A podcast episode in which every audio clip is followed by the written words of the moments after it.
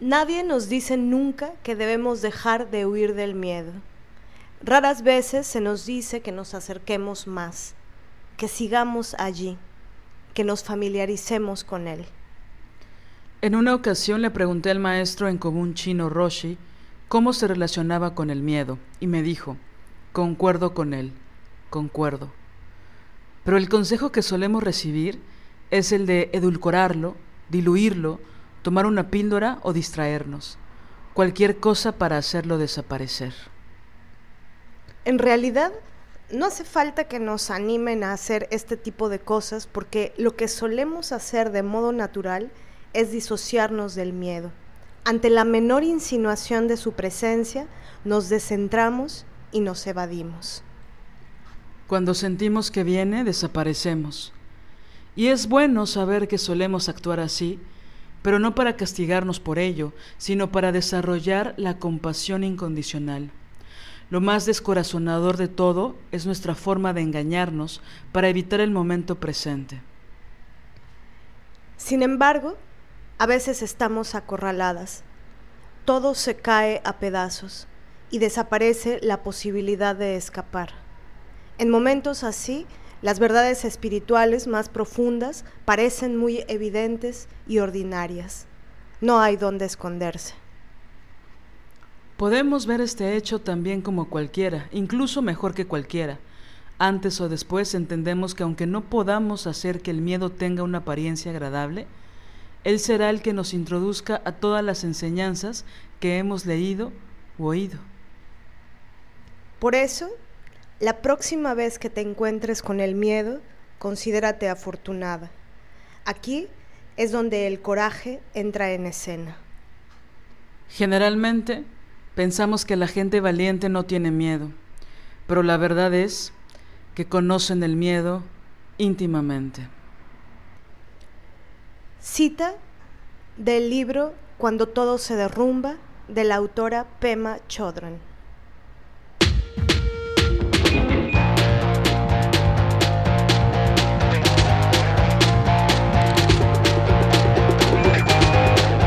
Estás escuchando Las Desobedientes, podcast feminista.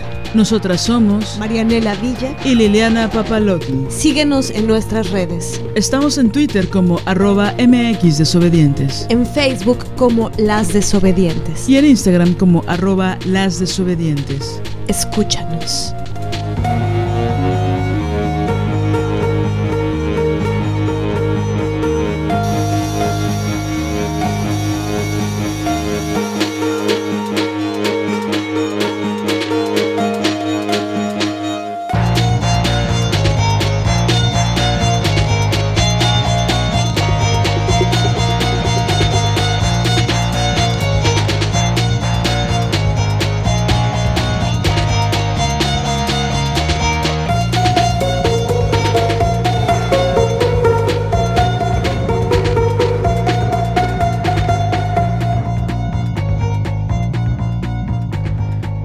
Hola, hola, ¿cómo están? ¿Cómo están? Hola, hola, hola, hola.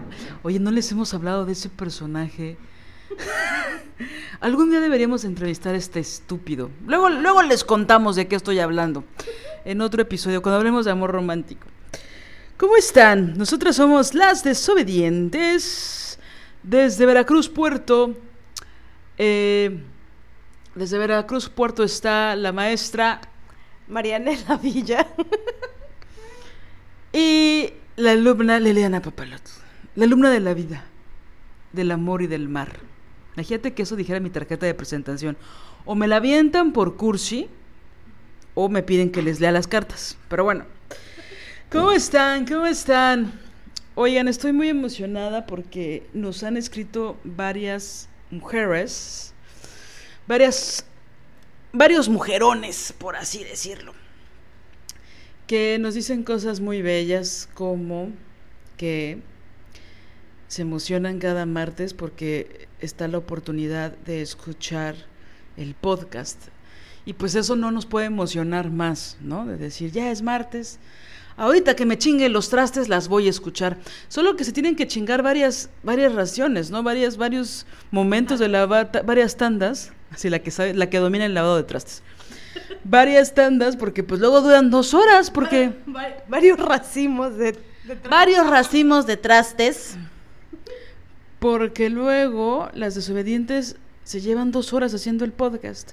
Pero bueno, quiero saludar a Tati, que nos escribió, a Janet, a Aime, a Luisa, a Tieisha, a Iris también, porque nos escriben cosas muy bellas y les agradezco mucho. Les agradecemos mucho. Fíjate que me está creciendo mucho el cabello. Me lo estoy dejando largo para una obra de teatro que vamos a hacer, una obra de teatro. Y es horrible tener el cabello largo. La verdad es que ya tenía varios, varios años de tenerlo corto. Digo, muchos, muchos, muchos años. Si ven mi Instagram, muchos años lo tuve muy largo. Es muy molesto. Es muy incómodo. ¿Qué, cómo, ¿Cómo le hacíamos? ¿Cómo le hacen las mujeres para tener el cabello largo? Bueno, es que también depende del clima, ¿no? A mí me gusta. Ahorita no me gusta, por eso lo traigo corto, pero en su época me gustó. Era uno de mis grandes deseos de niña. Siempre tuve el pelo muy cortito, el cabello muy cortitito, porque me lo cortaban de un modo especial y cortito. Y siempre que veía a mis compañeras con el pelo largo decía, ¡ay, qué increíble! Entonces cuando ya me lo pude dejar largo, lo amé. A ver, tú de niña veías a las niñas, la cabellera larga de las niñas y decías, qué increíble. Yo escucho lesbiana desde chiquita, pero bueno. Aquí no se va a cuestionar la heterosexualidad de nadie. Bueno, a ver. es muy fuerte. Pero bueno, me, me, otra cosa. Muchas gracias a las mujeres que nos escuchan y que dicen, ya quiero que sea martes, maldita sea y luego las culeras de las desobedientes no publican el martes, entonces ya no sé qué escuchar cuando lavo los trastes. o cuando barro, ¿no? Iba a decir un chiste malísimo, pero qué bueno que no lo dije. Gracias, gracias, gracias, gracias, Mel, gracias. Este, hoy vamos a hablar de muchas cosas muy, muy importantes. Se nos están removiendo las olas por dentro bien, bien hermoso. Y y este, entonces, ¿de qué vamos a hablar, desobediente? ¿De qué vamos a hablar? Vamos a hablar de un tema que está cabrón a nivel, a nivel interno, a nivel de, haciendo memoria de qué es lo que significa este tema para nosotras.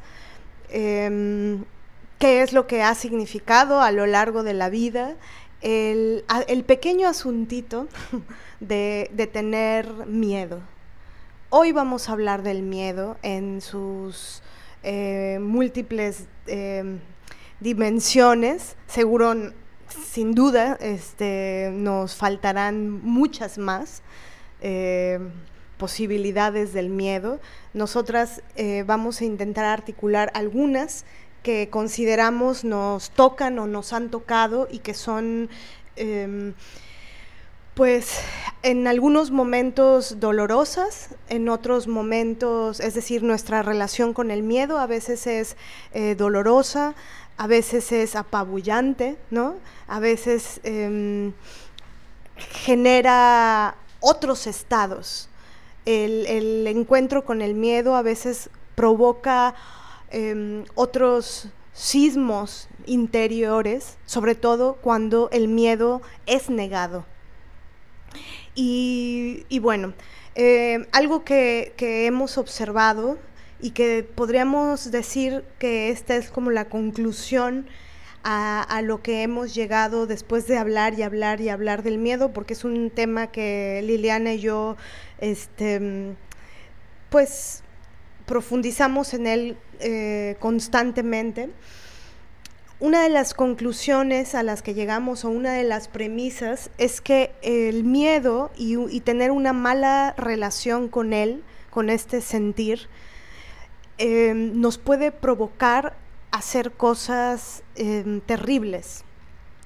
el miedo nos puede puede provocar a la humanidad, eh, la mala relación con el miedo puede provocar que, se haga todo aquello que no se debería hacer.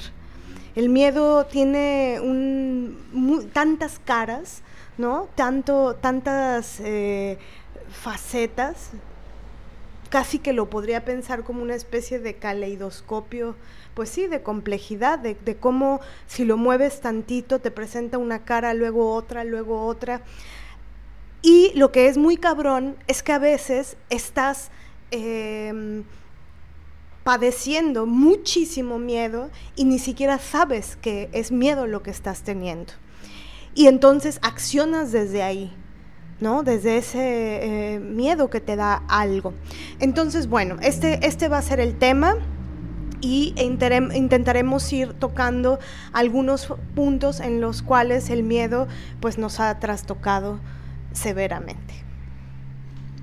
Sí, yo pienso que una de las de todos los miedos, por supuesto no podremos abarcarlos, ¿no? Ahorita que hablabas del caleidoscopio, pienso en cómo el miedo nos afecta distinto a las personas, ¿no?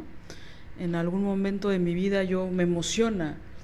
Cuando más me, adentré al teatro, me, me di cuenta de que me emocionaba mucho el miedo también como que yo decía, como que era como un radar o como una brújula, ¿no? Mientras más miedo siento es que más emocionante es, ¿no? Pero bueno, adentrando en lo profundo, y bueno, ahorita hablaremos del miedo en el teatro. Bueno, ya. Voy a dejar de decir teatro. Este. Cuando estábamos organizando, organizándonos para este episodio, eh, y tratando de pensar en el miedo a profundidad, le contaba a Marianela de cómo el miedo también está relacionado al dolor, entre otras cosas, pero bueno, hablando del miedo y el dolor, eh, recuerdo una vez que me llamaron por teléfono a las 6 de la mañana, Viridiana me llamó, una amiga de casi, casi toda la vida, para decirme que un amigo nuestro había muerto, ¿no? Y uff, ¿no? El, el... Recuerdo que empecé a sentir mucho miedo porque no sabía cómo iba a poder enfrentar este dolor, ¿no? Era un dolor tan profundo de un amigo que yo quería tanto, que quiero tanto, Saúl. ¿Y cómo enfrentas eso, no? O sea, recuerdo que, bueno, cuando me lo dijo sentí que me arrancaron las rodillas, ¿no? como me, me, cortó, me cuartó la, la, estabilidad, el equilibrio, sin duda. Y, em, y recuerdo que pensé con miedo, ¿cómo voy a enfrentar esto? ¿Cómo voy a enfrentar esta angustia? ¿Podré? ¿Podré escalar la montaña de la muerte de un amigo?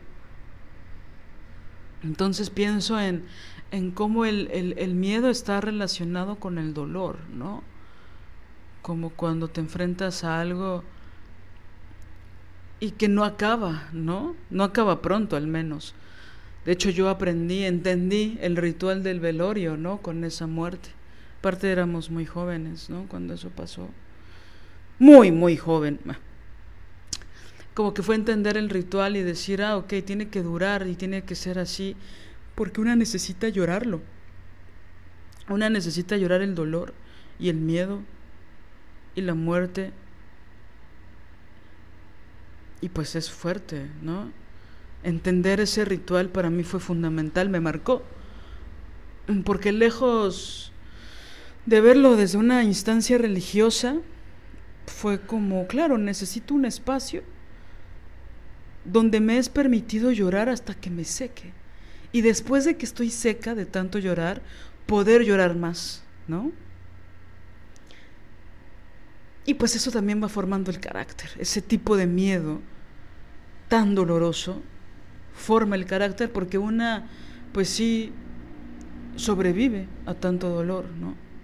Entonces pienso en ese miedo, ¿no? De, de ver la montaña del dolor y decir, híjole, lo logré, ¿no? Por supuesto, me llevó varios años, ¿no? Asimilarlo. Pero pienso en el miedo en, relación con el dolor desde la pérdida, ¿no?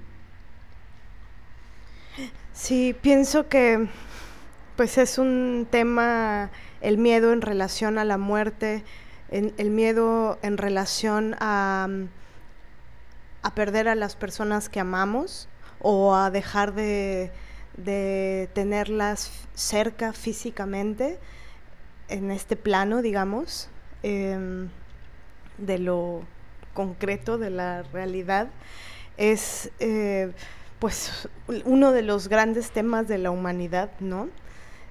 y, pienso que muchas veces podemos creer que sabemos cosas con respecto a esto, pero solo hasta que estás en la situación de o de estar cerca de la muerte, tú, o de que otra persona eh, esté cerca de ella, ¿no? Y más aún si es una persona que, que tú amas. Pienso que es un tema, pues sí, ontológico, existencial, ¿no? El, pensando en concreto con el, el hecho de, del miedo que podemos tener nosotras a morir, pienso que pienso que es un miedo que parece ser que no, no existe tanto o que, ¿cómo decirlo? Como que no, se menciona tanto, pero creo que es el miedo de los miedos, ¿no? El gran, el gran miedo, el, el, que, el que mejor no hablemos de él, mejor no nos demos cuenta de que el tiempo corre y que mientras corre, pues estamos muriendo, ¿no? Eh, no se, no se mira ni así, ¿no? Por ejemplo, si lo ponemos en relación con el, asunto de la pérdida del tiempo, ¿no? Perder el tiempo cuando perdemos nuestro, nuestra vida con alguien o cuando perdemos nuestro tiempo por, por construir lo, lo, que quieren otros y no por construir lo que queremos nosotras, ese, ese, ese tiempo perdido siempre le ponemos, le atribuimos, le ponemos la palabra tiempo, ¿no? Pero es vida perdida también. Entonces, pienso que, pues sí, es, es, es, es duro, por un lado, eso, en, relación ontológica, a darnos cuenta que hacer conciencia eh, o darle la dimensión que tiene el hecho del correr del tiempo. Y también pues esto de mirar la muerte a los ojos es, muy cabrón, ¿no? Es decir, em, pienso que, por ejemplo, cuando alguien está en cama, enferma o, enfermo, y tú estás sana y puedes acompañar o hacer ciertos trabajos de cuidados, em, pienso que cuando alguien está en esa condición o en esa situación, eh, he observado por cosas que he vivido que que o te acercas o te alejas. O estás o no estás. Pero creo que este estar o no estar, acercarte o no, eh, tiene que ver con mirar mirar la muerte cercana, mirar el tema a los ojos. Y, y, y, entre menos miedo tengas, más te acercas a la persona que está Em, en cama, que está enferma. Mm, y entre más miedo tengas tú de la muerte misma, y en particular de la muerte de quien amas, y a la vez te habla de tu muerte, ¿no? De tu propia muerte eventual, hace que te alejes de la persona. Para mí entender eso, em, cuando una mujer que amo profundamente estaba eh, en su última etapa de vida.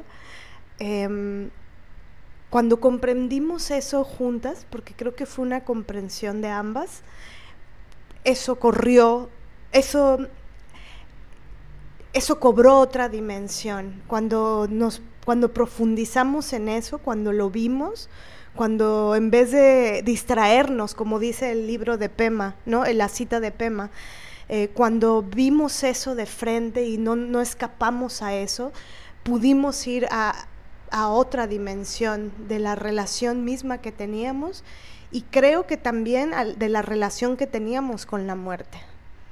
fue una cosa dura, fuerte para ambas, pero bella también. Entonces, bueno, este es uno de los, de los, de los grandes miedos, ¿no? Eh, es que sí, yo nada más quiero agregar a esto que es muy fuerte la confrontación de la vida y la muerte, ¿no? Es decir, cómo aparentemente a muy grandes rasgos el gran miedo, como tú dices, es a la muerte, pero también a la vida.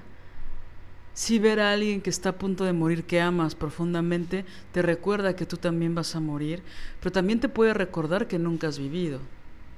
Es una paradoja de mierda, pero es, es, es lo que es. ¿No? Te confronta ante tu muerte y te confronta ante tu propia vida.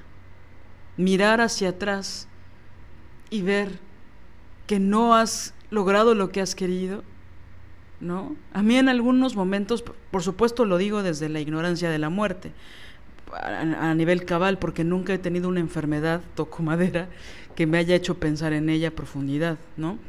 Pero hay, momentos que yo me estoy riendo todo el tiempo de mí misma, ¿no? hay momentos que sí voy con los pinches audífonos en la calle y pues sí como que me han querido atropellar algunas veces, ¿no? En la bici ni se diga. No uso audífonos con bicicleta. Ojo, no estoy diciendo eso. Digo, ya no. No, no es cierto, no. No uso, pero a veces voy en la pendeja, pues. Y pues pasa el coche, ¿no? Y de repente digo, güey, pon atención, ¿no? Y entonces pienso en, pues vida nada me debes, vida estamos en paz, ¿no? O sea, como que digo, sí estaría culero morirme, pero la verdad es que ya nos escuchan en Japón con las desobedientes. Entonces ya... un saludo, un saludo a Tokio. No, espérate. Estos, chistes son parte del miedo a la muerte. El chiste anterior fue patrocinado por el miedo a la muerte. No, o sea, pues que acabo de descubrir que nos escuchan en Japón, es una locura. Pero bueno, luego hablo de eso después. Pero no, ya en serio, pienso en varias cosas que he hecho que digo, bueno, pues ya, ya tuve esto que tanto deseaba. Sé que me faltan muchísimas más cosas, ¿no? Pero hay otras cosas que ya hice que digo, pues la neta sí me aventé. Creo que el impulso de, de muerte, que tiene que ver con lo que te decía hace cinco minutos antes de grabar, que tiene que ver con, bueno, una conciencia de muerte es que yo me atreví a decirte lo mucho que te amaba, por ejemplo. O sea, fue, me voy a morir, ni modo que no le diga, ¿no? O sea, e, e, esos pensamientos me han seguido, no siempre, no tanto como yo quisiera, pero en momentos importantes sí que digo, y si me muero y no le digo, va a ser muy feo, ¿no?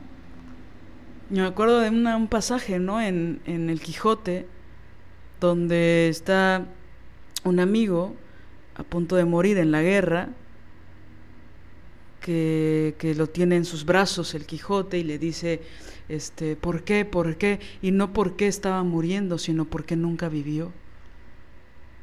Pienso en eso muchas veces, ¿no? pienso que el impulso de muerte también tiene que ver o el miedo a la muerte tiene que ver con el miedo a la vida. Y es una confrontación ante todo eso que nunca hicimos o que no nos atrevimos a hacer. ¿No? Y que bueno, ahí se meten tantos pensamientos e ideologías que podríamos hacer 87 podcasts, ¿no? E invitar a mujeres expertas a que nos hablen desde el tanatos hasta lo que tú quieras, ¿no? Pero bueno, nada, es como que quería decir eso porque sí, ves a cuando vi a mi abuela en emergencias, en urgencias, a una semana de morirse, y que me vio y que me dijo, ¿ahora en qué obra estás? Uf, eso es la vida, ¿no?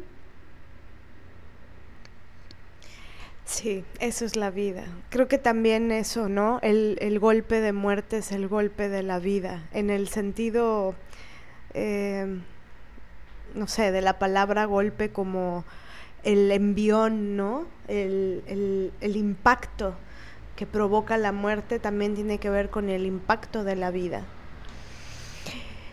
Y mm, esto me hace recuerdo esto que cuentas de tu abuela y lo que significó para ti que ella te pronunciara esas palabras, ¿no? Aparte en medio de una situación en donde ella estaba tan vulnerable, te piensa, piensa en tu vida, piensa en lo que amas y te hace una pregunta, ¿no? ¿En qué obra estás? Entonces es, pues es fuertísimo y conmovedor, ¿no?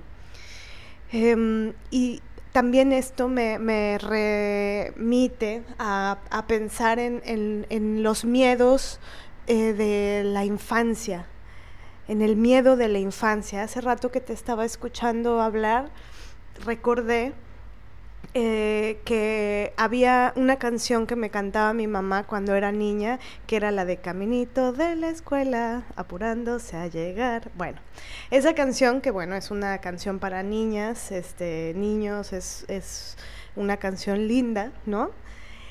Esa canción me producía eh, mucho miedo.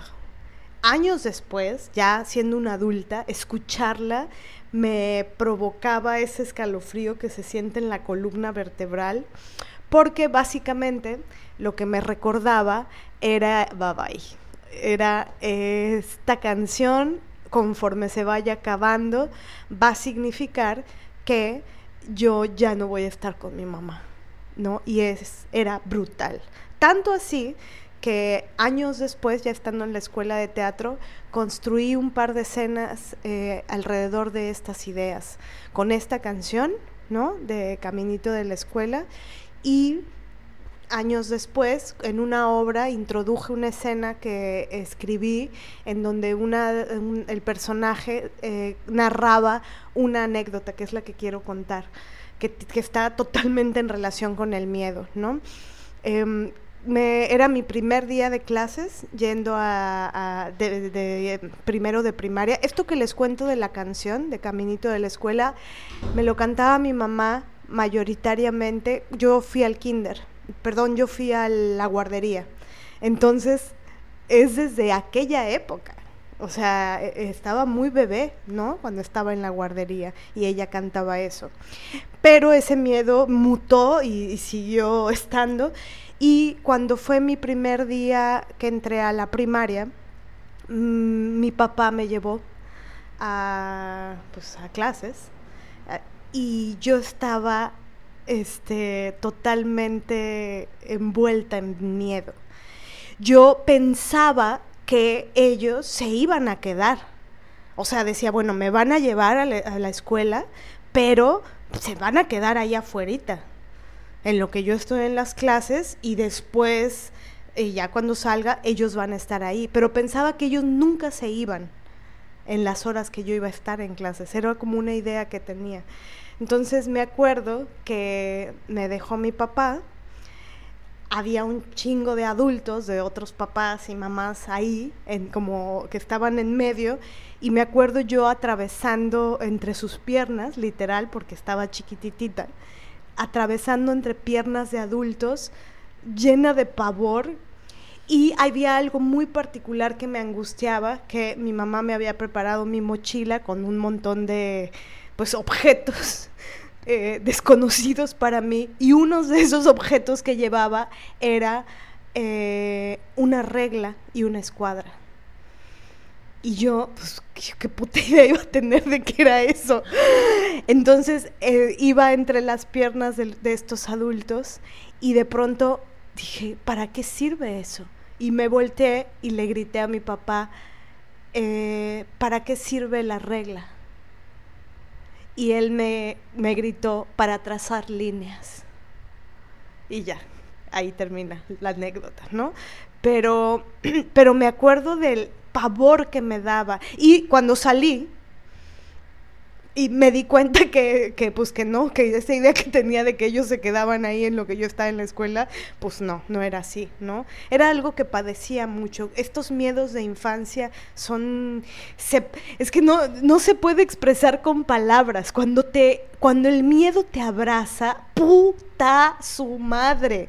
Oye, pensé el otro día que qué grosera ando, ¿verdad? En el podcast por cuando él dije lo del riquiñaque, luego me dio un poco de pudor, dije yo, ¿qué ando diciendo esas cosas? Ay, que te valga verga, mané. Que te valga verga. Que no te importe con una amiga trans con la que trabajé en una peli, Le, le encantaba decir esa frase y me, y me mama. Que no te importe. Pues sí. Sí, me, me, me, me, surgió el miedo de, ay cabrón, que ese también es otro miedo. De pronto decimos cosas que luego nos preguntamos si es lo mejor haberlas dicho. Y siempre llegamos a la conclusión que, que siempre es mejor hablar. El, silen el, silencio no nos protege, dice Audrey. Pero bueno, los miedos de la infancia. Eh, creo que son de los muy, muy, muy brutales, ¿no? Pues no sé, yo solo estoy haciendo un unipersonal de cuatro horas para hablar de mis miedos de la infancia. No sé, no sé si yo tengo un, algo que decir con respecto a eso. Sí, híjole, la primaria es fuerte, ¿no? La primaria es. No, no, no, no, no. Es fuerte. o sea, si a mí me dijeran, oye, ¿tú volverías a vivir la primaria? No, culeros, no, no, no. La secundaria también es horrorosa. Ya en la prepa, pues, ay, empiezan a moverse cosas. La primaria es horrible. Y el primer año en particular. No, yo tengo, yo puedo escribir tus, tus cuatro novelitas solo de primero de primaria. Una cosa tan espantosa. Ahorita que, que, me dijiste, bueno, que me dijiste a mí, solo a mí. bueno, es que aquí estamos nosotras dos, ustedes no están aquí con nosotras. O sea, nosotros sí estamos con ustedes, pero ustedes no están con nosotras, lo cual me frustra mucho. Bueno, pero sí bueno, están. están en nuestros corazones, en nuestras mentes. ¿O dónde están? Están en nuestro imaginario. Ah, bueno, nuestro imaginario, claro. Está, está, ahorita en mi imaginario estamos en Japón. O sea, ¿de qué estoy ahí. Iba a decir una cosa que no era políticamente correcta y no la voy a decir. Ok. Este. ¿Qué iba a decir? Bueno, que estabas diciendo estos recuerdos de la primaria. Me acuerdo de una vez que. Pues me cambiaron de escuela, ¿no? O sea, yo estaba en un kinder que era maravilloso y todo el mundo me amaba, ¿no? La directora tenía una obsesión conmigo, una cosa muy rara, pero bueno, me querían mucho en esa escuela. Y luego me cambiaron a otra escuela bien culera, súper exigente, súper horrible. Y yo vivía estresada todo el tiempo. Era horrible, así seis añitos y la chingada. Bueno, el punto es que entrábamos, yo también, ahorita que dijiste eso, como que como que me vino el recuerdo de también pensar que mi mamá iba a estar ahí paradita seis horitas, esperando a que su hija saliera. Obviamente no. Pero bueno, este... Y recuerdo que ese día mi mamá no, no pasó por mí, pasó mi madrina, que ya la estoy mentando mucho, le acabo de decir en el episodio pasado. Le voy a llamar, fíjate. Hola, madrina, ¿por qué me abandonaste cuando tenía ocho años? Bueno, y entonces, este no fue mi mamá por mí, fue mi madrina. Y entonces mi madrina pues era medio hippie, ¿no? Era medio, era muy libre. O sea, las cosas ridículas le daban mucha flojera. Entonces, bueno, y dentro de esas cosas ridículas que se le olvidó, fue que dejé la mochila en la escuela. Dejé la mochila en la escuela. Aparte me acuerdo perfecto cómo era esa mochila. De que tenía varios colores, ¿no? Como los colores primarios. Era muy linda esa mochila. Bueno. Entonces no podía hacer mi tarea porque había dejado todos los cuadernos y los libros ahí. Y la angustia de que pues ya había desaparecido, ¿no? Se había metido en un cosmos, en un hoyo negro del universo esa mochila y que nunca iba a volver a aparecer, ¿no? Por supuesto al otro día ahí la tenían guardadita, ¿no? Pero tú te, tú te imaginas la angustia de decirle a mi mamá que yo había olvidado la mochila. Aparte los cuadernos de esa escuela eran como con el logo de la escuela y los libros eran de pasta gruesa y olían muy rico, así cuando los abrías. Esa angustia era horrible, o sea, de que ese momento en que te das cuenta de que olvidaste la mochila en la escuela. Y aparte mi madre así, ay, no te preocupes, mañana vamos por ella y X, ¿no? Hoy no haces la tarea y ya. Exacto, y yo con mi cara de, esta señora no me está entendiendo. Esta señora hippie, ¿me la, pueden, ¿me la pueden sacar de aquí? Necesito ir por mi mochila. Y pues ya, mi mamá obviamente se emputó, pero bueno, ya. Al otro día ahí estaba mi mochila perfectamente bien resguardada. Pero ay, güey, los traumas de, de primero de primaria yo sí recuerdo agarrarme a la ropa de mi mamá de no quiero que me dejes aquí. ¿no? Llorar y llorar y llorar. Y mi mamá aguantándose las lágrimas de que también quería llorar, pero se tenía que ir a trabajar. Es muy fuerte la primaria, ¿eh? Yo, yo digo que este capítulo que se llama La primaria es una culerada para la humanidad.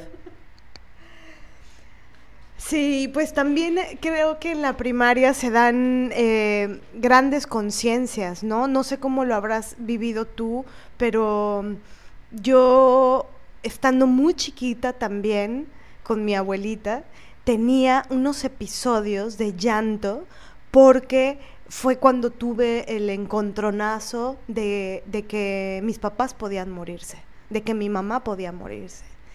Y entonces lloraba con ella y le decía, es que mis papitos se van a morir. Digo, no es que me esté burlando de mí, me río de nervios, pero este, y era muy chiquita, era, no sé, tendría siete años máximo. Y, llegaba la noche, porque siempre sucedía en la noche, una temporada yo dormí con mi abue, y llegaba la noche y, y lloraba diciéndole, que tenía miedo porque mi mamá y mi papá se podían morir, porque ya sabía que eso podía ser posible. ¿No? Entonces esa conciencia también fue algo que me provocó mucho miedo. Oye, qué denso, carnal. La conciencia de muerte. Oye, y el fracaso. ¿Cuál es tu relación con el miedo al fracaso estrepitoso. ¿Qué nos puede decir de esto, maestra? ya no me digas, maestra. Miss. Dime vaquera. este, ¿por qué te ríes? no pensé en ninguna connotación sexual con lo de vaquera. No pensé en nada de eso. Bueno, otro de los miedos. Eh, ah, no, el miedo al fracaso. Ya hasta me fui. Eh, el miedo al fracaso. Mi relación con el miedo al fracaso, pues es. Este. Es intensa.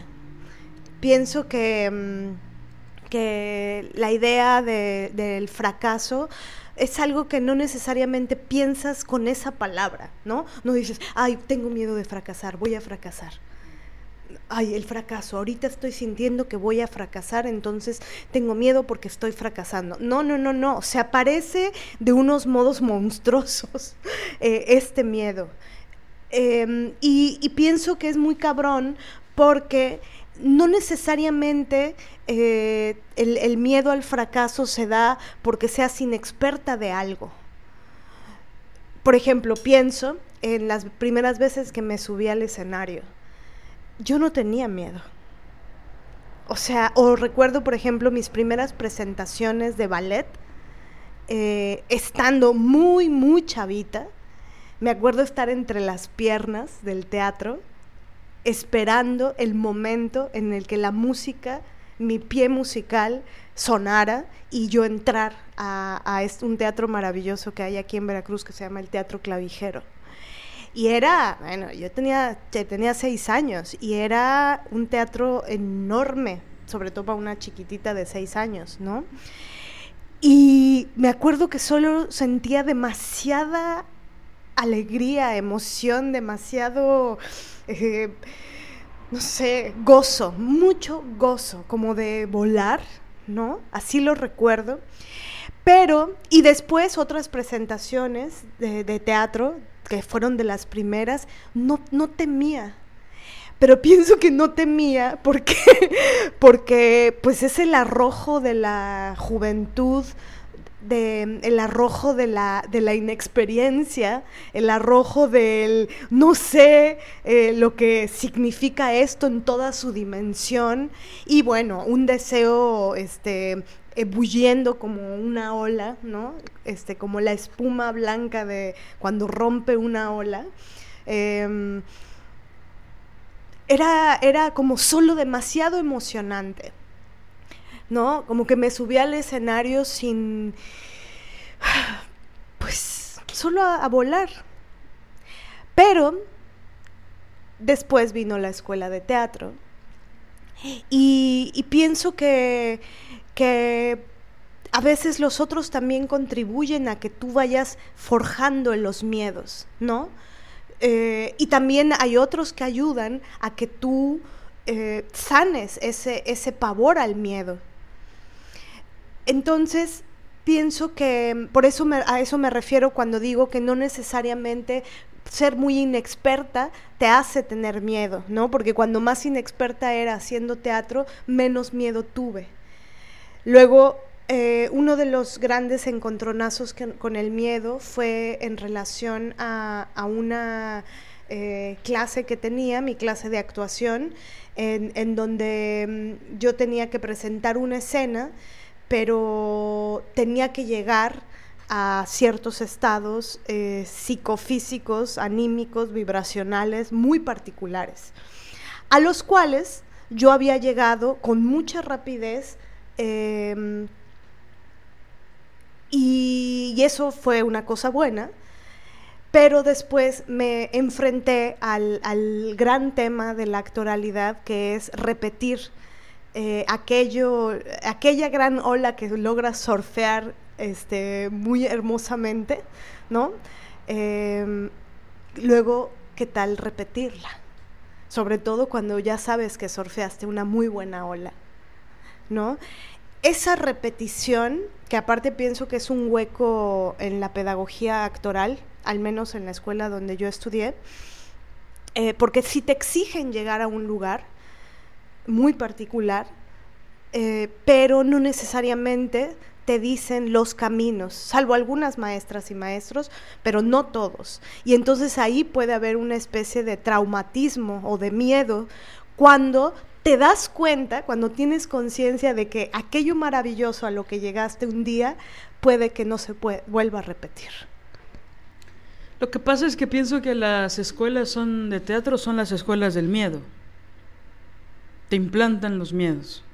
Y no creo que solo las de teatro, yo creo que todas, ¿no? O sea, cuando tienes eh, las ganas, la vocación, el deseo de estudiar algo y que la falta de vocación de algunos maestros o de la mayoría de los maestros te, inyectan el miedo, ¿no? Recuerdo en el último año de la carrera que un maestro que yo quería mucho, este, era mi maestro aparte de dirección, dio una conferencia, ¿no? Y entonces fuimos, último año de la carrera, y él dijo algo así como, bueno, cuando salgan ya no tienen derecho a equivocarse. Ya no pueden equivocarse. La escuela es para equivocarse, para intentar y fracasar. Una vez que salen, ya no pueden equivocarse. Y cuando él dijo eso, yo pensé, qué estupidez. ¿Cómo? Si la vida es eso, investigar y equivocarse. ¿Cómo, cómo el teatro no va a ser eso? ¿No? Y pues yo tenía 22 años, ¿no? ¿Cómo le dices eso a la gente? Me parece de una irresponsabilidad brutal decir algo así. Y recuerdo que después lo confronté en, en, persona, en una clase. Y que es rarísimo que tú digas eso, porque eso solo nos llena de miedo. Y con respecto a eso, yo creo que e, esos miedos con respecto al fracaso se convierten, se disfrazan de otra cosa. Como tú bien dijiste, no pensamos, tengo miedo al fracaso, tengo miedo a no ser buena actriz. No decimos eso.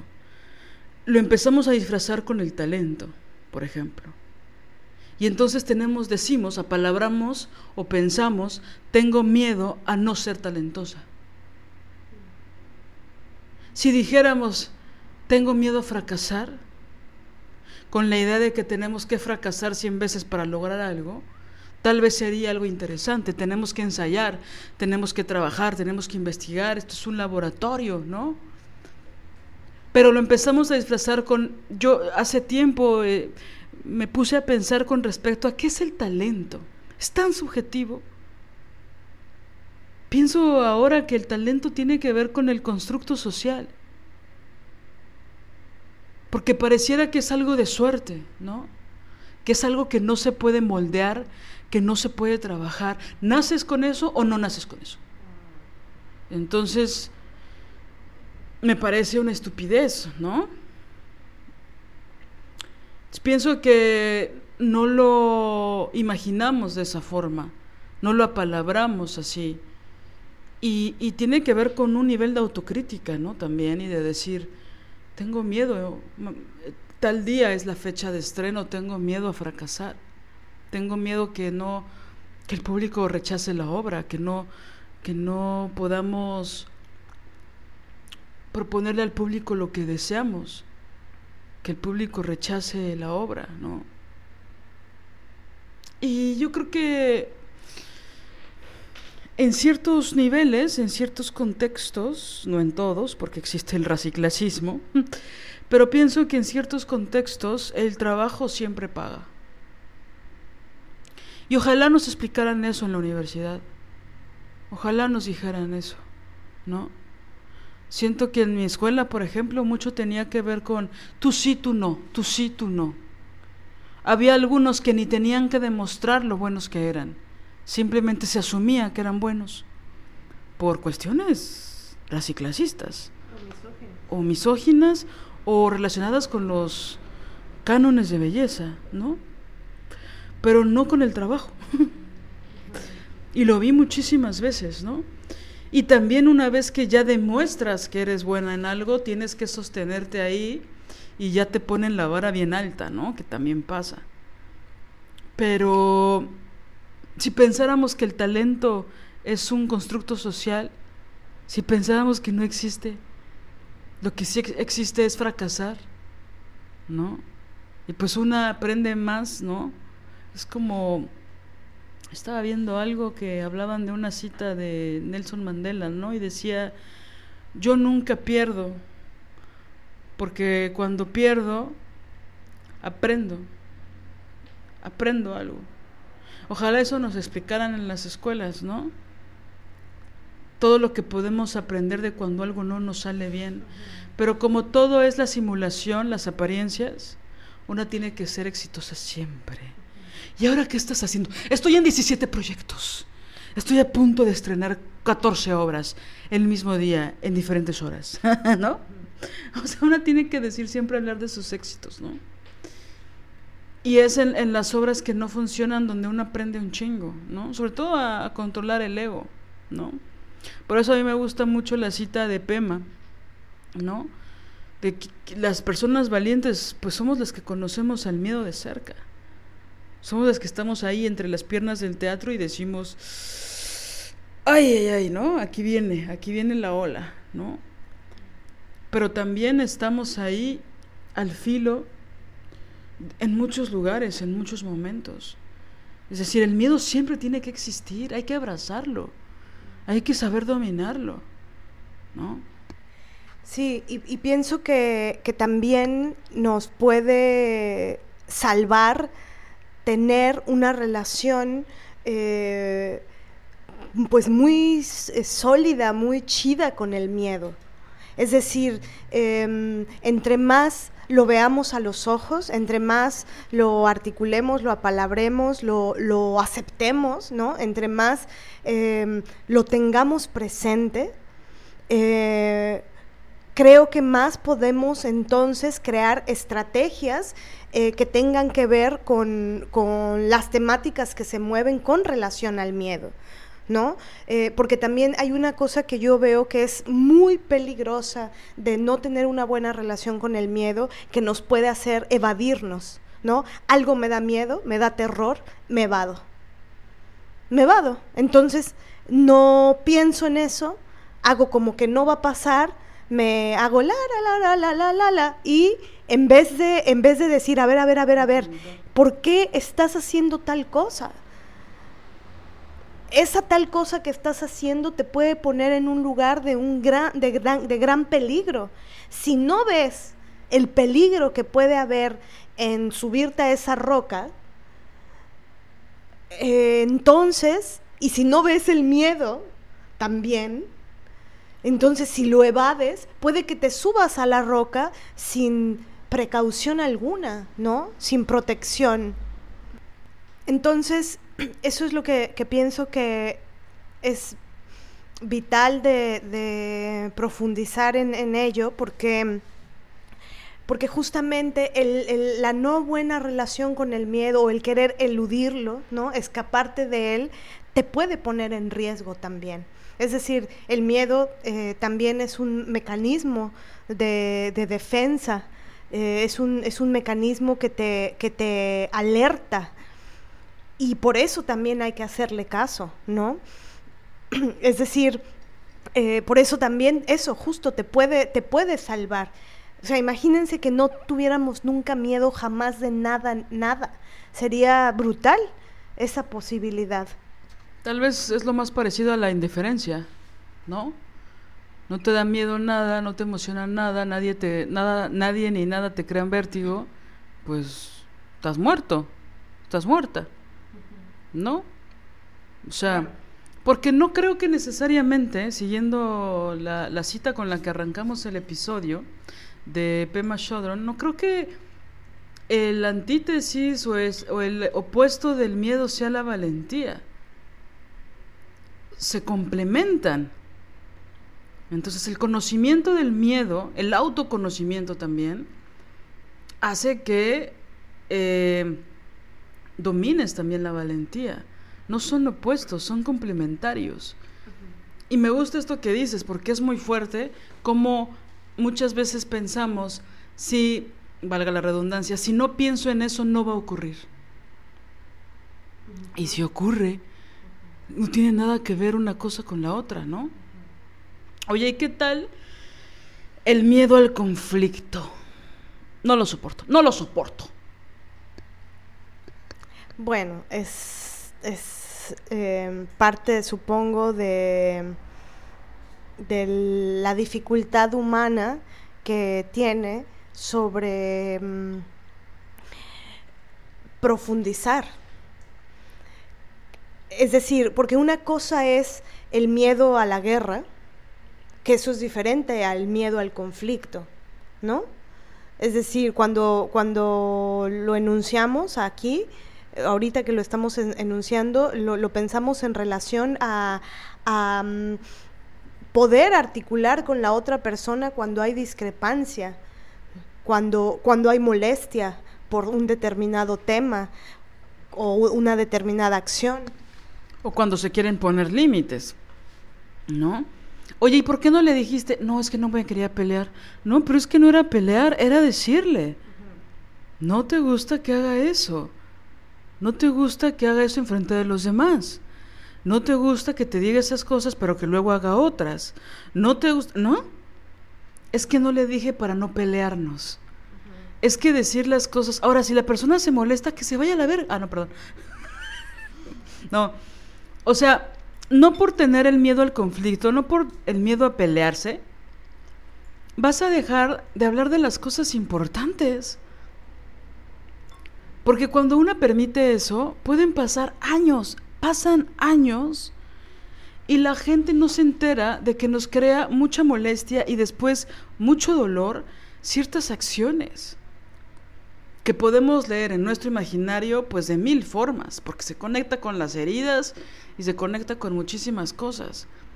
Entonces, el argumento de no le dije para no pelearme, a mí me molesta muchísimo, porque no siempre tiene que ver con la pelea. Más bien la gente no le gusta hablar a profundidad de las cosas que le duelen o que le molestan. Creo que esa es una de las conflictivas de, justamente eh, confundir o, entremezclar la, la guerra, la, el pleito y el conflicto. Es decir, como humanas, como humanos, hay conflicto.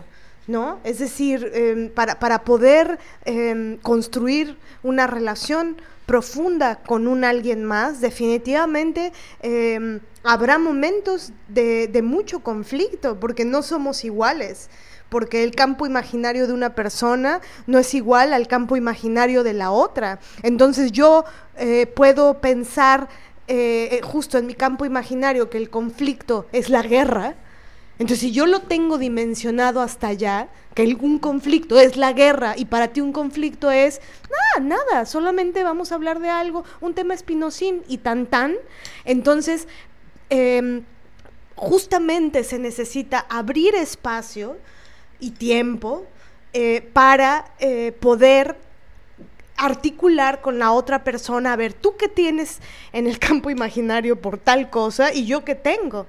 Entonces, a partir de eso, decir, bueno, no, pero si yo solamente estoy hablando de que, de que hablemos, ¿no?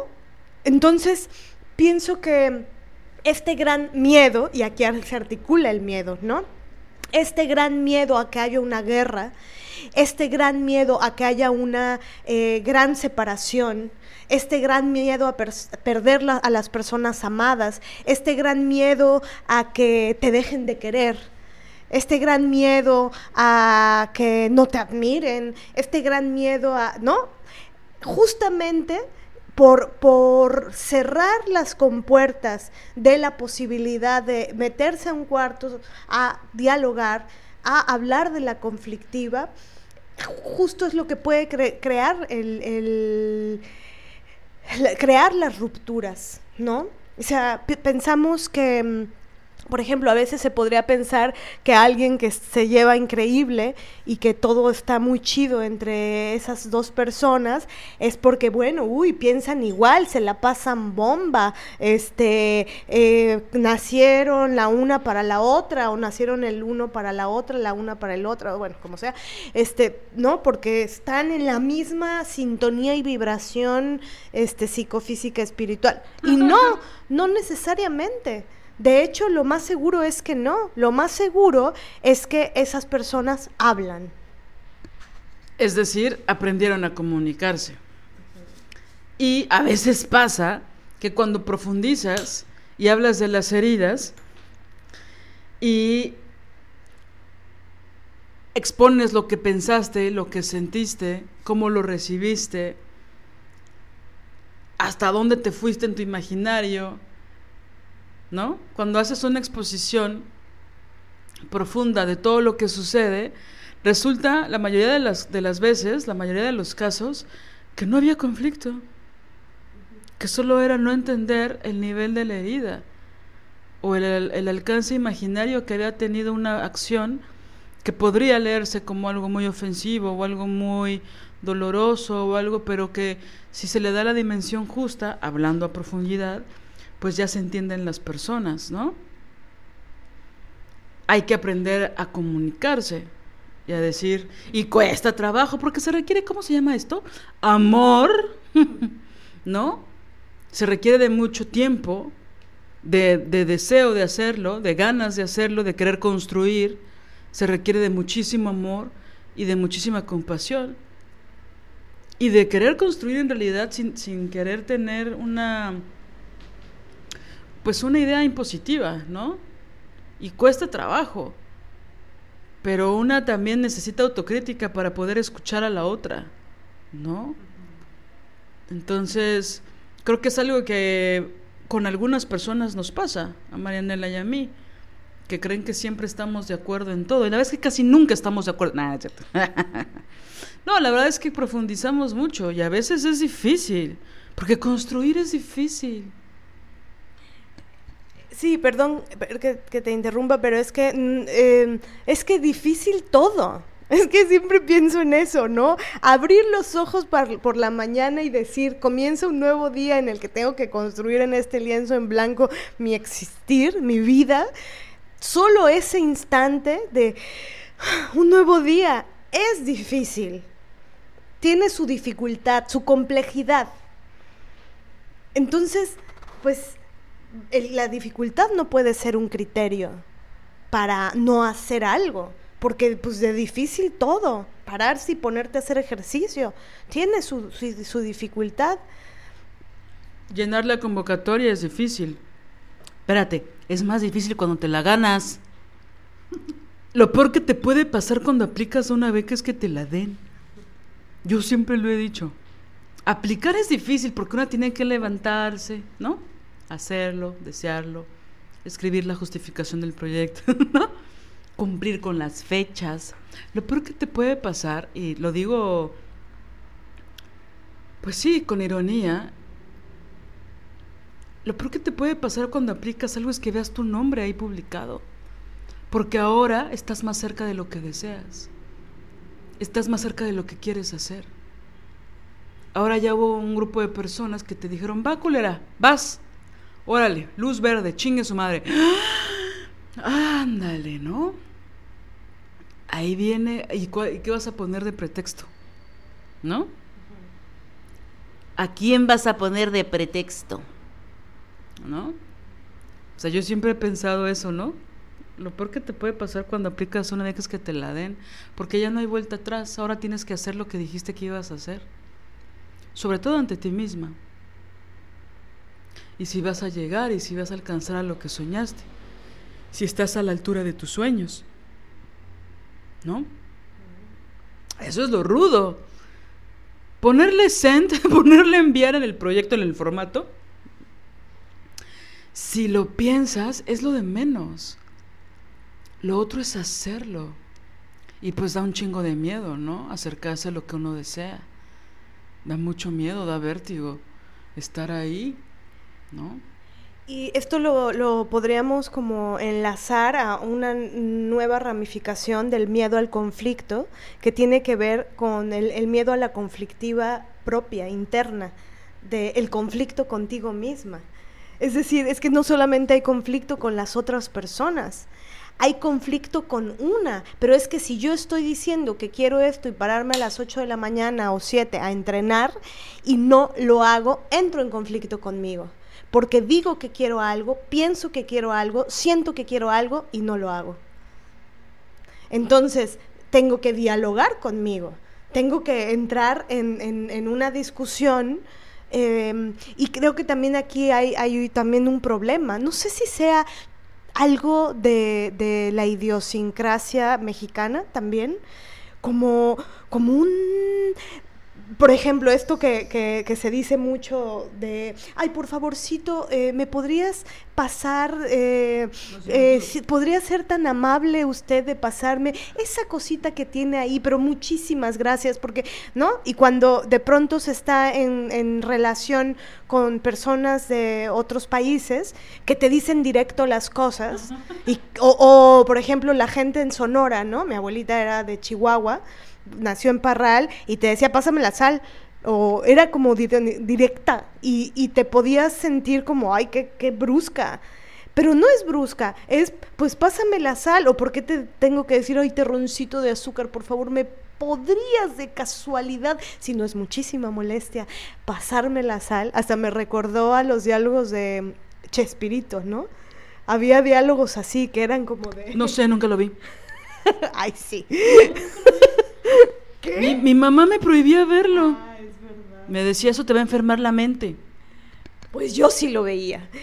Y, ahí había, este, ahí en, el, en esta cultura, ¿no? Mexicana, eh, creo que hay mucha cosa de eso. O por ejemplo, no hablemos de los temas difíciles. Los temas difíciles, este, esto no es, no es hora para hablarlo. Nunca. La comida no, en la comida no. En, pero en la tarde tampoco. ¿Podemos hablarlo después? Que es como, ¿cuándo? ¿Cuándo se va a hablar del pedo? ¿Cuándo? O del conflicto, o de la discrepancia. ¿Cuándo se va a hablar? ¿Y por qué hablarlo tendría que significar una ruptura? La ruptura va a ser el quiebre si no se habla a profundidad. No, iba a decir solo el ¿cuándo se va a hablar de la injusticia? ¿En qué momento vamos a palabrar la injusticia? Si no lo podemos hacer ni en la sala de nuestra casa. ¿No? Ahorita que dijiste, en la comida no, pero antes de comer tampoco porque vamos a comer. Después de comer no porque estamos así en la digestión. Pero en la noche ya es muy noche para hablar de esas cosas. Pero en la mañana es muy temprano para hablar. Nunca hay una hora.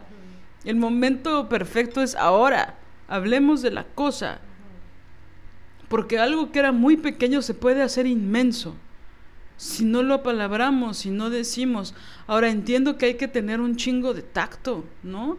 Por ahí piensan que las personas que queremos hablar y que queremos profundizar no tenemos, por lo tanto, ergo, no tenemos tacto. Y no es así. Solo queremos profundizar en la cosa que nos duele. Mamá, pasa esto. ¿Qué pedo? ¿Por qué no me dices, hija, pasa esto? Yo sentí esto. Llevo años sintiendo esto. ¿Por qué no lo decimos?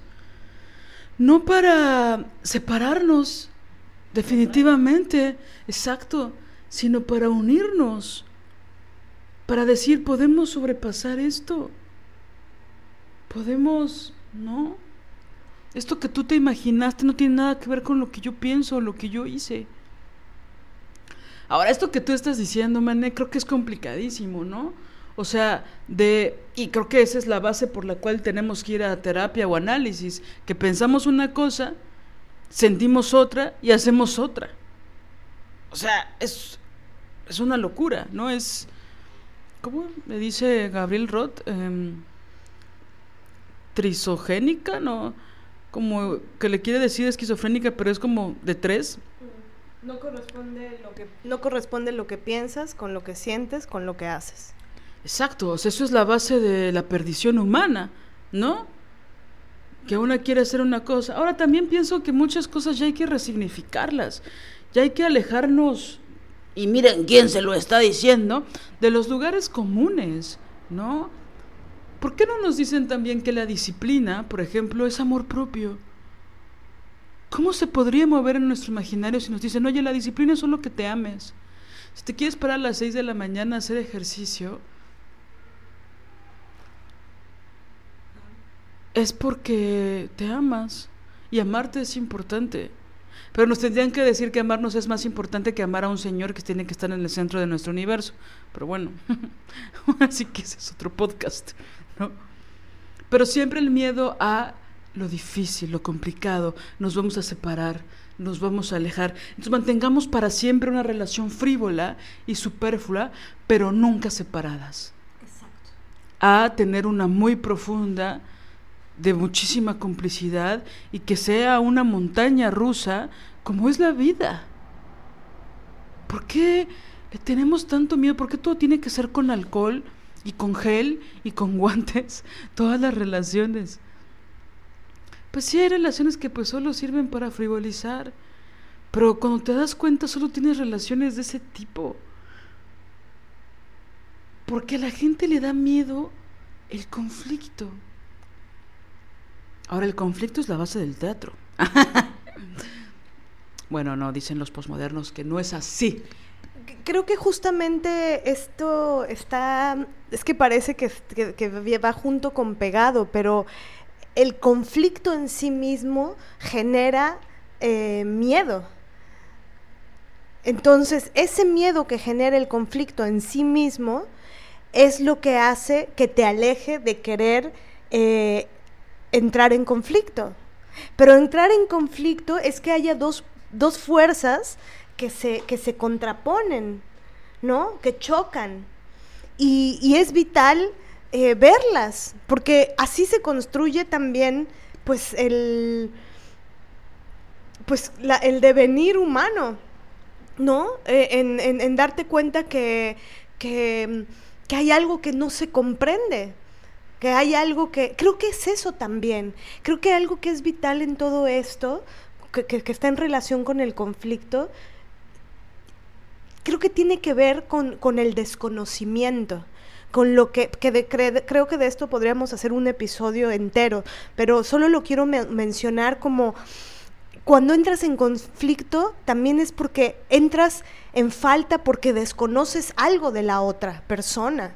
Entonces, da vértigo el desconocimiento, da vértigo la ola de 30 metros inmensa, da, vértigo el, que te, em, el no saber qué va a suceder, pero, pero, pero pienso que justamente... Em, tener una relación más armónica con el desconocimiento, con la incertidumbre, es vital también, porque entonces te ayuda a no reaccionar em, no sé, impulsivamente, de modo, de modo que te aleje más a, que te acerque. Es como lo que mencionaba hace rato de la muerte, ¿no?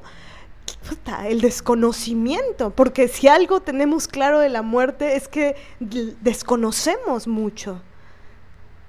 No sabemos, no hay certeza de ningún tipo de, de qué, cómo se siente eso, ¿no?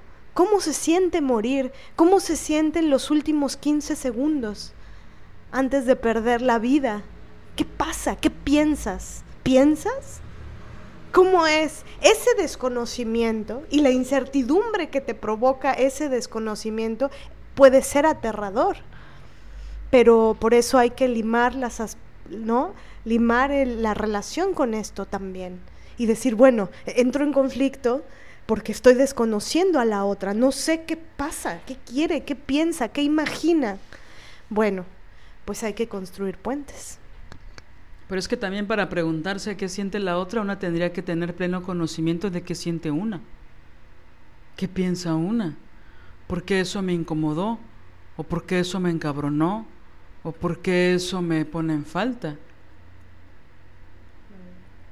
Entonces, si actuamos eh, con un tanque, con, con respecto a cosas que podríamos resolver en una conversación, pues también está cabrón, porque eso no es no dialogar, ¿no? Una tendría que tener un conocimiento de una misma, reconciliarse con su rabia, ¿no? reconciliarse con que la incomodidad es rabia, ¿no? Por ejemplo, digo, aquí nada, hago como una nota al pie, cuando alguien te está acosando sexualmente, o cuando alguien se atreve a abusarte, hay regularmente, no siempre, pero regularmente hay una incomodidad. La incomodidad es, es ira, es enojo. Esto no me gusta, esto me incomoda. Me da ira, me da rabia. O me da pasmo. Claro, digo, es una de las formas, no, no, es, no es la única, ¿no? Lo que quiero decir con esto es que la incomodidad es ira. ¿Por qué mi jefe me habló así? Me encabrona. Me incomodó que lo hiciera frente a todos. Sí, sí. Ahorita me hiciste recordar algo que no sé si ya conté o no, pero bueno, lo voy a volver a contar, y que tiene que ver justo también con el miedo al conflicto. A, que sea conflictivo. Ahora, esto es de otra índole, este, no, no, no tiene que ver con ninguno de los temas o miedos de los que hemos tratado antes, eh, que, mm, una vez estaba yo en una clase de box a la cual me había inscrito después del evento de, violencia que viví, entonces decidí meterme a un sitio en el cual aprendiera yo a defenderme. Entonces estaba en el ring haciendo este, abdominales y el maestro, que era un güey como de 70 años, más o menos, pues yo lo veía viejito, este, me estaba ayudando, como sujetando las piernas para, eh, para que yo pudiera hacer abdominales, ¿no? Y el hijo de su chingado padre me tocó la vulva. Entonces me la estaba tocando, como que solo posicionó su mano ahí, eh, y yo me pasmé. Y digo, me pasmé por una serie de motivos que no son los que quiero hablar hoy, eh, lo hablaremos igual ya después, pero me, me pasmé, me paralicé, me... Y después de eso me soltó y me dijo, bueno, ya terminamos, eh, métete al vestidor para, eh, para que veamos cómo ha sido evolucionando según el cuerpo. Y yo me metí al vestidor el güey se metió al vestidor, pero yo me metí al vestidor paralizada como estaba. Es decir, lo, que hubiera sido chingón es que eh, pues le metía una puta patada en la nariz al hijo de la mierda. o que me pusiera, ya el otro día estaba pensando, ¿cómo hubiera podido reaccionar? ¿No? Que me hubiera puesto a gritar así, me paro en medio del ring a gritar como eh, enfurecida y diciendo, este cerdo me está tocando la vulva, este cerdo me está tocando la vulva, algo así, ¿no? Pero bueno, eso no fue lo que hice. El chiste es que después de eso me metí al vestidor y el güey entró según a ver cómo estaba yo, mis, cómo iba mi cintura bajando y bla, bla, bla, pura mamada.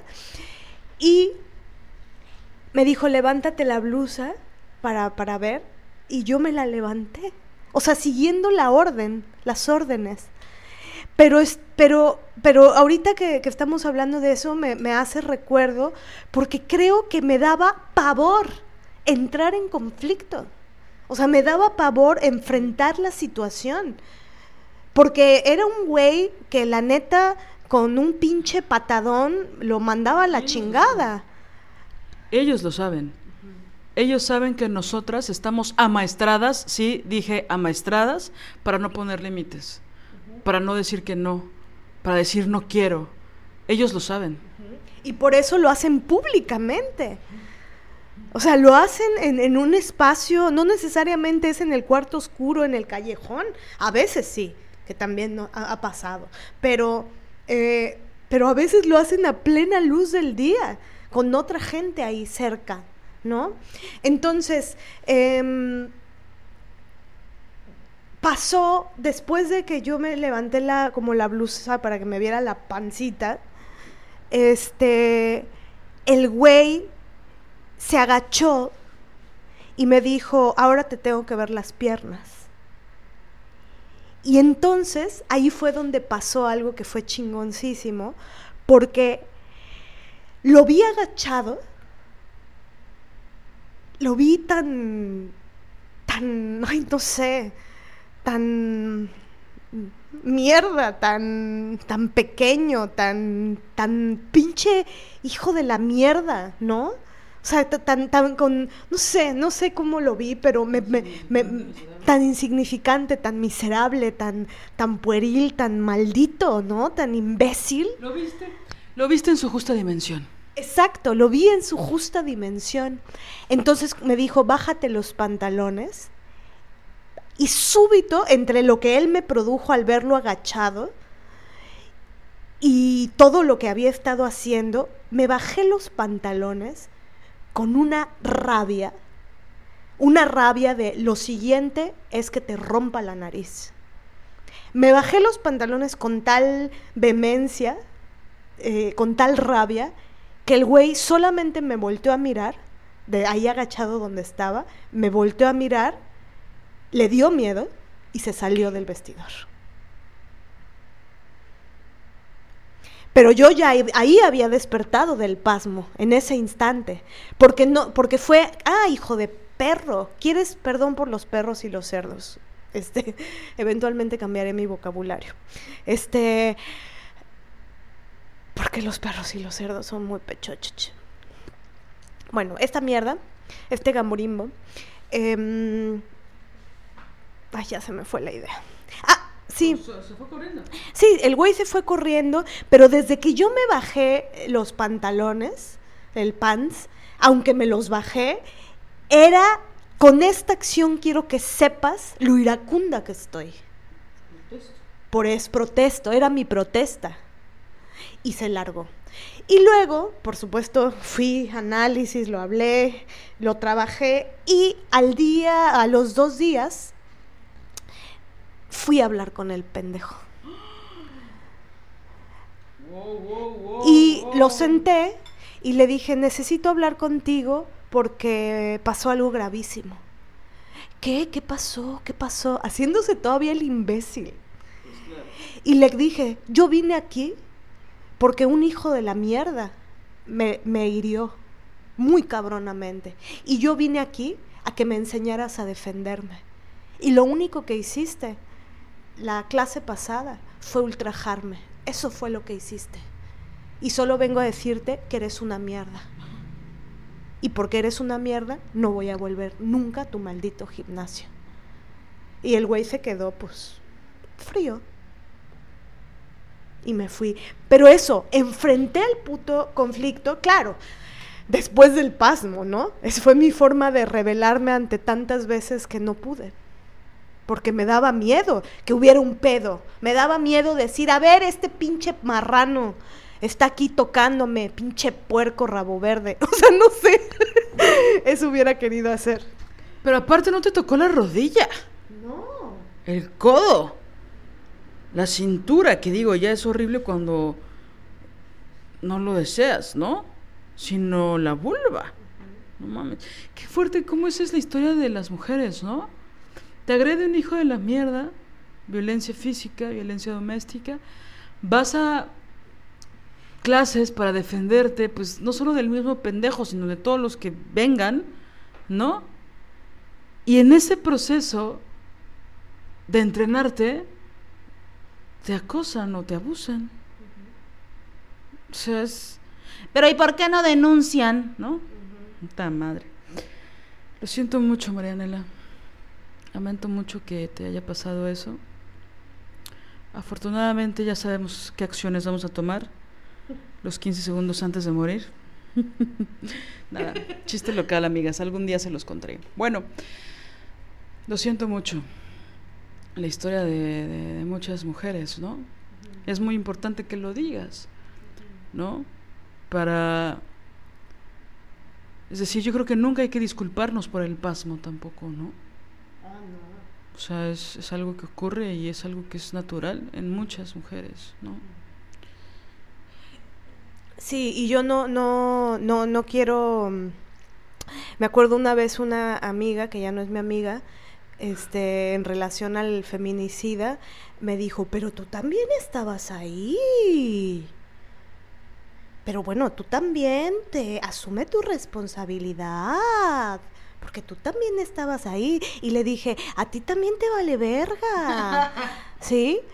Y en ese momento yo no era feminista, o sea, esto tiene muchísimos años. Yo no tenía herramientas para decirme, esa putada que me estás diciendo es revictimización, policía del patriarcado, ¿no? Bueno, las examigas son una cosa. Oye, el capítulo de las examigas estaría divertido. Bueno. Y entonces, eh, ¿sabes qué estaba pensando hace rato con respecto a miedo al conflicto? Que esto que, que, lo mencionaste así como de pasada, pero que es muy importante, de que nos da miedo que nos dejen de querer, ¿no? Es decir, que, que yo pensaba hace un ratito cuando digo, no, no te quise interrumpir hace rato. Bueno, nunca te quiero interrumpir. Básicamente porque no soy un vato, ¿no? Pero bueno. no, pero. De. O sea, pienso que si ese es nuestro miedo. Pues es que la verdad, amigas. Sí que es difícil, ¿no? Ahora sí que sí, sí, sí les vengo manejando lo que viene siendo la herida con respecto a eso. Pero si nos van a dejar de querer por enunciar el conflicto, pues que nos dejen de querer. Sea, ¿qué es eso? Es como las migajas del amor, ¿no? La migaja, lo que lo que está ahí, o sea, ¿por qué queremos ese tipo de relaciones? Yo creo que ya es momento de considerar la idea de reconciliarnos con la soledad, porque yo pienso que es mejor más espacios de soledad que soportar personas que no soportan el conflicto y que cuando asomamos la idea de hablar de algo que nos molesta o que nos duele o que es importante para nosotras, inmediatamente hay conflicto. Es que eso ya debe de ser una brújula, una veleta, una una luz roja para tomar distancia y ver a las personas. Es decir, me da miedo que no me quieran porque estoy diciendo esto que me duele y que es importante para mí. Pues a lo mejor no te quieren tanto, mana. La neta. O sea, ¿por qué nos castigan tanto por complejizar? Por hablar de lo que es importante para nosotras. Es decir, todo lo tenemos en contra. No nos dejan hablar de nada mucho menos de lo que nos importa, ¿por qué no podríamos apalabrarlo? Y si eso crea conflicto, digo, yo lo relaciono mucho con el miedo a hablar en público, ¿no? Que se puede convertir en algo muy fuerte, muy poderoso, ¿no? O sea, hay mucha gente que lo vive muy fuerte, el, el pánico a hablar en público, ¿no? Y hay un lugar, digo, yo soy muy ignorante del tema, porque ahora sí que desde la primaria yo agarro el micrófono para hablar ahí en las ceremonias y en las cosas. Sí, era, era, era de esas, qué horror, pero sí era de esas. Pero bueno, lo veo a la distancia como escuchar nuestra propia voz, darle un valor, darle, darle un lugar, darle importancia nuestra voz. Sé que es más profundo, sé que luego se relaciona con lugares mega profundos y con heridas cabronas mega arraigadas, ¿no? Pero a palabrar, hablar en público, es parte importante del desarrollo de nuestro cerebro, nuestras ideas, nuestro lugar en el mundo, defender nuestro lugar en el mundo con nuestras palabras. Es que si no lo podemos hacer en una relación amorosa o familiar o amistosa o de trabajo, híjole, ¿qué, qué le pasa a nuestra cabeza? ¿Qué hoyos empiezan a hacer? ¿Qué huecos? ¿Cómo empieza a modificarse? Luego ni, ni, siquiera nos atrevemos a decir lo que pensamos ante nosotras mismas. Yo sé que es rudo, es difícil. Luego una no es compasiva, ¿no? Ni con una misma. Requerimos de mucho trabajo para no juzgarnos tanto, ¿no? Pero nuestro lugar en el mundo hay que tomarlo hay que apalabrarlo. O sea, miedo a hablar en público. Somos parte de lo público, de lo social. Somos parte de una sociedad, de un gremio o de muchos gremios, o somos parte de la humanidad. O sea, a nivel ontológico es fundamental como parte del ser. Que Marianela decía hace un rato, pues luego, luego, a veces, tenemos miedo a ser felices, ¿no? ¿Cómo, ¿Cómo le hacemos para revertirlo? ¿Cómo dejamos de apapachar nuestra tristeza constante? ¿No?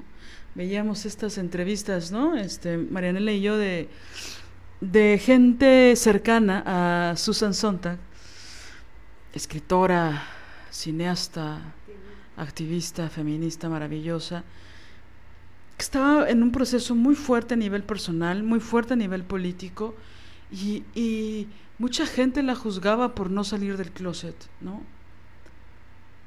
Por no decir, soy lesbiana, ¿no? Tenía miedo a ser lesbiana públicamente.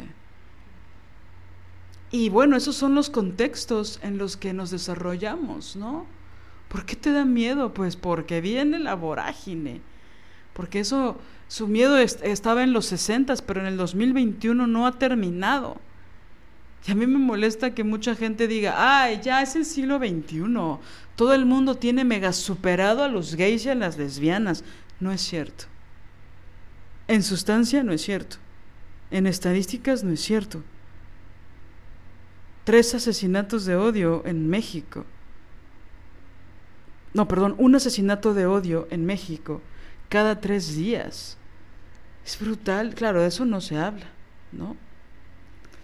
Ya como que ahí el marketing ayudó, ¿no? Sobre todo a los gays, pero bueno.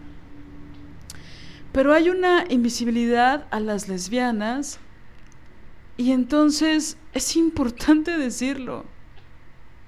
Da muchísimo miedo ser lesbiana, muchísimo. Y da muchísimo decirlo públicamente. Yo sé que a mí me han escuchado que lo digo un buen de veces, pero ha requerido mucho tiempo y muchos años de decir lesbiana con orgullo, con fuerza, con valentía, con muchas ganas, con decir lesbiana es, es bien, es, es bueno.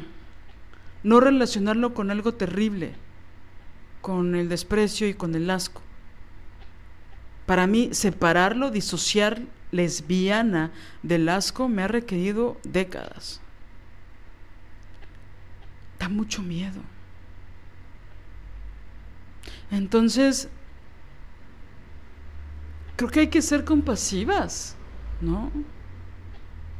Es decir, creo que evidentemente un afán importante de este episodio es cuestionarnos el miedo, ¿no? Digo, creo que arrancamos con, con el miedo a la muerte, ¿no?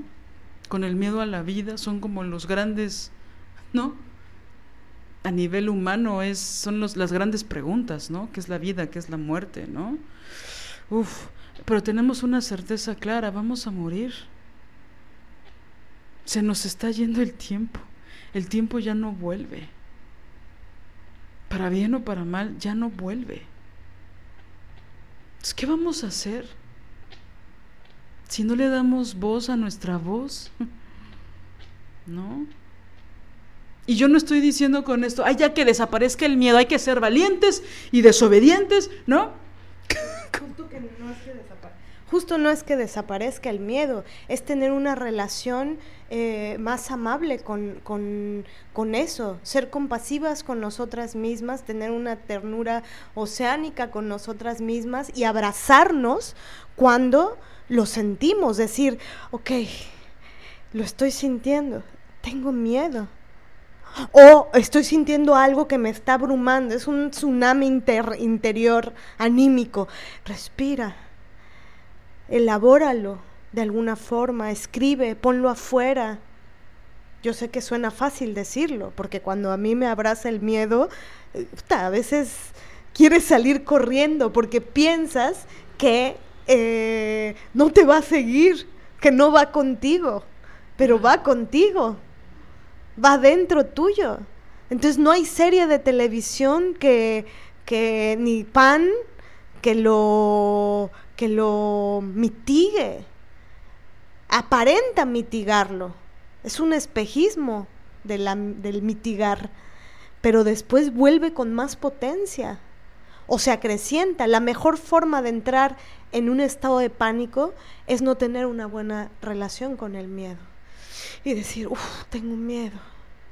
Yo me acuerdo mucho una función de teatro en una, era un estreno muy importante de una obra que era importante para mí a varios niveles personales, ¿no? Y, y tuve un episodio de muchísimo miedo en un ensayo muy cercano al estreno.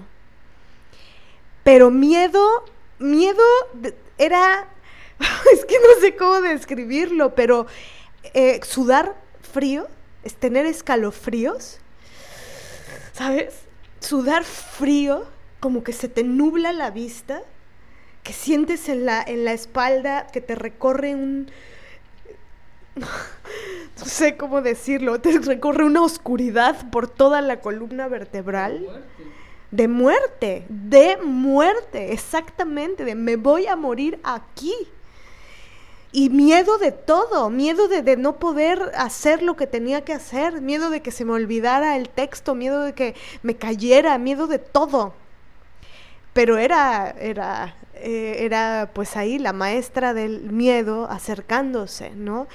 Y me acuerdo que tenía, tenía que esperar mucho tiempo para mi primer parlamento y entonces eso daba chance de que yo pensara y que la mente empezara a juguetear conmigo. Como no estabas presente en escena. Yo pienso que estaba muy presente, más bien. Y eso era lo que yo no sabía. o tal vez no está, es que no estaba en ficción. No sé. Sí sé, pero ese es otro, ese es otro podcast, como ah. dirías tú. No, creo que creo que había un golpe de realidad. Ah, de, conciencia. Había un golpe de conciencia, de, de, realidad, de, ver, de sentir el calor de la luminaria, de, ver ese teatro inmenso, de imaginar cuando estuviera lleno de imaginar la gente que iría, de imaginar qué pasaría si, si algo malo pasara, de imaginar eh, el fracaso estrepitoso. Por eso tenía miedo, porque estaba pensando en eso. Sí, creo que no estaba presente en ese instante. Creo que tienes toda la razón. Es porque estaba en eso. Mi pensamiento estaba allá, a futuro, exacto. A futuro. Directora. No me quieras engañar, Villa. No, me quieras engañar. Más que directora, actriz. Qué miedo, qué miedo ser actriz. Oye, espérame, quiero decirte algo rápido, rapidísimo. Hoy salí a la calle, salí a las calles del puerto y últimamente traigo, gracias a la culpa la tiene Ana Belén, este, que, me dio, me, me, recordó que extraño mucho el teatro, extraño mucho subirme y extraño ver a la gente ahí odiándonos, como dice Marianela, o amándonos, como digo yo. Este, extrañé mucho eso, ¿no? Como segunda llamada, segunda, segunda llamada, ¿no? Ese momento en que ya no te puedes escapar, como dices tú. Este, bueno, y entonces salí a la calle y me encuentro con un hotel. Empecé a caminar por la zona de hoteles, ¿no? Y me encuentro con un hotel que se llama Candilejas. Playa, ¿no? Un hotel muy fino que encontré aquí en el barrio, ¿no? Pero dije, güey, tener un hotel y llamarle Candilejas. Es que que dijiste el calor de la luminaria. Si no saben qué es Candilejas, googleenlo, como dice la, la, la, inglesa esa que me corrigió en mi casa el idioma inglés. Sí, y lo que hice fue eh, mirarme las manos. Mm. lo que hice ante el terror que estaba sintiendo fue mirarme las manos y respirar. Respirar, respirar, abrir los brazos para, para surfear la ola. Y, y mirarme las manos hizo justo contacto de realidad. Estás aquí, estás aquí en este momento. Respiré y traté de aclarar la, vista.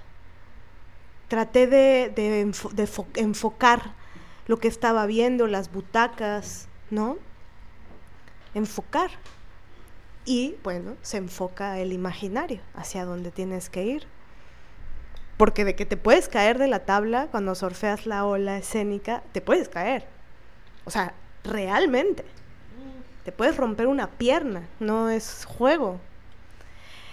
Pero a la vez no pasa nada también. Es decir, hay obras y obras. Hay obras que en estado que no me puedo romper nada porque es casi imposible, pero hay otras donde sí. Y curiosamente, ya no sé en cuáles he tenido más miedo, en todas he tenido miedo. Y me gusta mucho eso.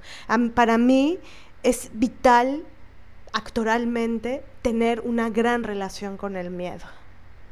¿No?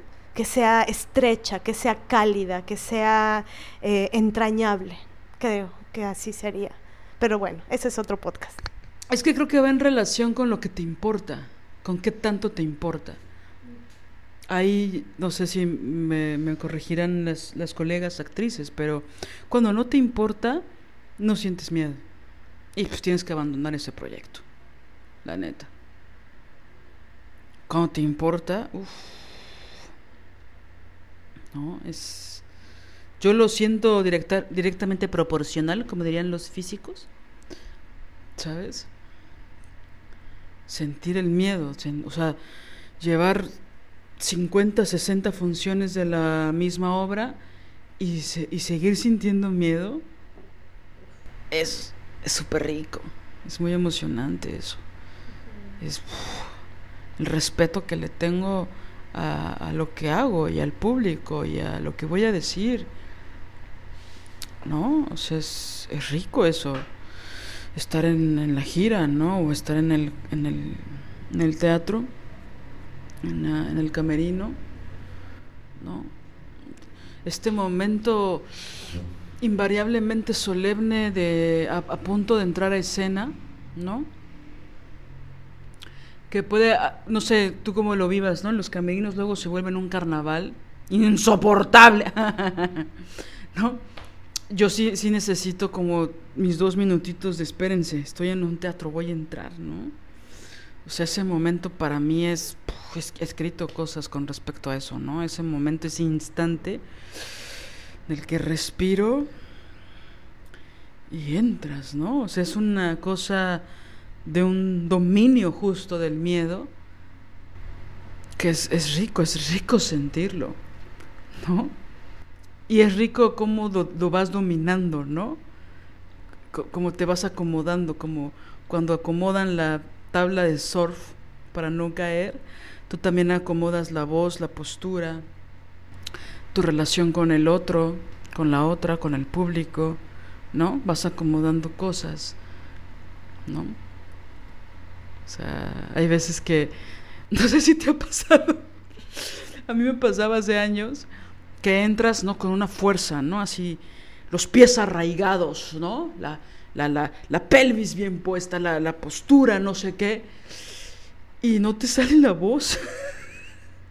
o la voz sale potente y las manos están, no puedes señalar nada porque se ve que estás temblando. Esas son cosas muy lindas porque te acuerdas de que estás viva. ¿No? Te acuerdas de que te, que te, te está... Está el miedo a flor de piel. Hay que abrazarlo, ¿no? Como tú bien dices. Hay que dejarse seducir también por el miedo, ¿no? Y es que creo que abrazar el miedo es abrazarte, ¿no? Porque el miedo no es una cosa externa a ti, lo conllevas, va contigo. Entonces, por eso la ternura está es importante aquí, ¿no? Oye, pues si te parece bien, nos damos unos besos. Ah, no. No, si te parece bien, nos despedimos. Yo creo que mejor nos demos unos besos. Bueno, vamos a ponerle pausa, amigas. No vamos a, vamos a ponerle pausa en la grabación. Ustedes no van a escuchar nada, no se preocupen. Ay, no te lo imagines, cálmate, relájate. Bueno, sí, imagínatelo, porque pues va a ser muy, una cosa muy bella. Muy bella. Pero creo que hay que ir cerrando. ¿Con qué, con qué cerrarías, Marianela? Pues con, con pensar que que el miedo es algo que, que si aprendemos a, lidiar con él, eh, puede ser una gran maestra de la vida, ¿no? Aprender a elaborarlo, trabajarlo, reconocerlo, con mucha ternura, con mucha compasión hacia nosotras mismas, pero en particular eso, con mucha ternura, da ternura lo que nos da miedo, ¿no? Entonces, eh, con mucha ternura cuando sintamos miedo y eso va a forjar, a esculpir, a pintar una relación más entrañable con él, con esta maestra, que puede ser el miedo. También está bueno reconocer en qué parte del cuerpo se siente, ¿no? O sea, no es lo mismo cuando sientes el miedo de que estás caminando por una calle oscura a las 12 de la noche a cuando sientes el miedo de que, no sé, tu jefe te diga tenemos que hablar, o el miedo a que tus padres te digan fuimos al doctor y tenemos que hablar, ¿no? O sea, el miedo se siente bien distinto, ¿no? Em, no sé, siento que se acomoda en lugares distintos en el cuerpo incluso, ¿no? O cuando estás a punto de ver los resultados, ¿no? De, de una convocatoria o de algo que te importa, ¿no? O cuando tienes tu primera cita, ¿no? Y que dices, híjole, sí me gusta mucho, ¿qué voy a hacer? ¿Qué voy a hacer ahí? Sí, pensé ahorita también dos cosas. Una, que hoy que fui a caminar en la mañana, ahí en el boulevard, Em, hubo un momento en donde me senté en un lugarcito en donde hay una escultura de una sirena que me gusta mucho. Vamos a poner una foto. Siempre digo que vamos a poner fotos de cosas o de y no las pongo, pero ahora sí las vamos a poner en, nuestro Instagram. Pero bueno, estaba sentada ahí junto a mi comadre la sirena y hubo un momento en que me abstraje este, tomé un par de fotos, me puse a pensar y me abstraje de esas veces que, que sientes, que no sientes el paso del tiempo ni de dónde estás, que sientes como que estás en una burbuja.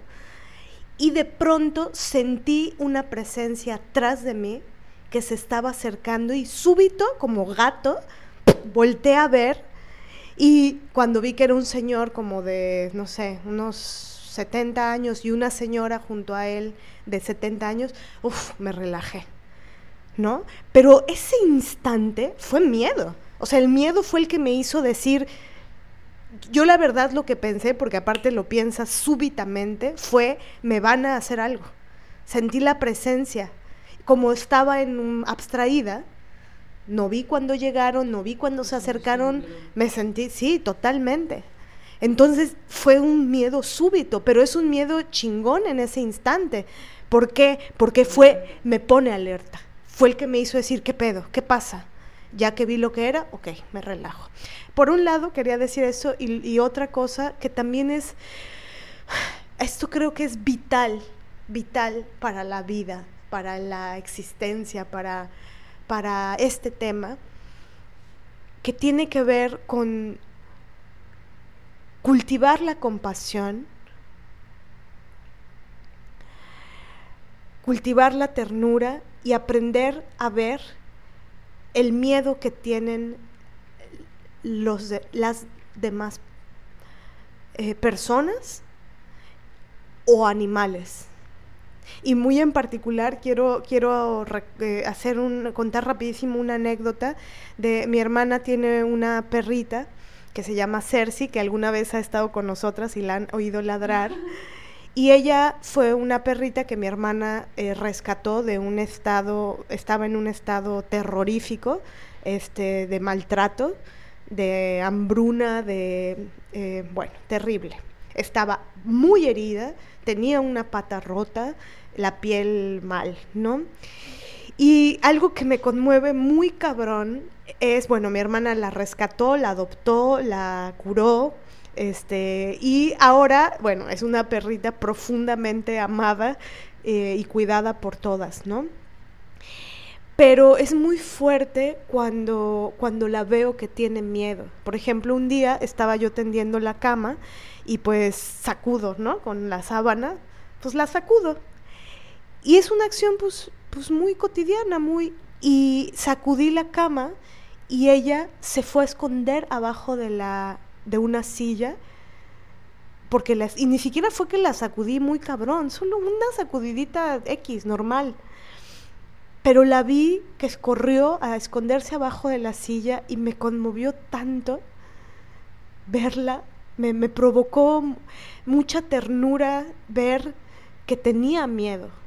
Y entonces la, la, abracé y la empecé a acariciar y le dije que todo estaba bien, que no se preocupara, que, que nosotras la cuidábamos, que no le íbamos a, hacer ningún daño. Pero creo que ese, eso, ¿sabes? O sea, ver cuando la otra persona está herida. Ella tiene miedo, ¿por qué? Porque está herida. Por eso reacciona así. No, por eso se esconde. Porque antes la hirieron muy cabrón. Y ese proceso de compasión es vital, pienso, también para, para poder forjar una relación mejor con, con el miedo, con nosotras mismas y con las demás personas y animales. Pobre Cersei, la creemos mucho, sobre todo porque sonríe, se ríe. Disfruta del sol y disfruta mucho del sol.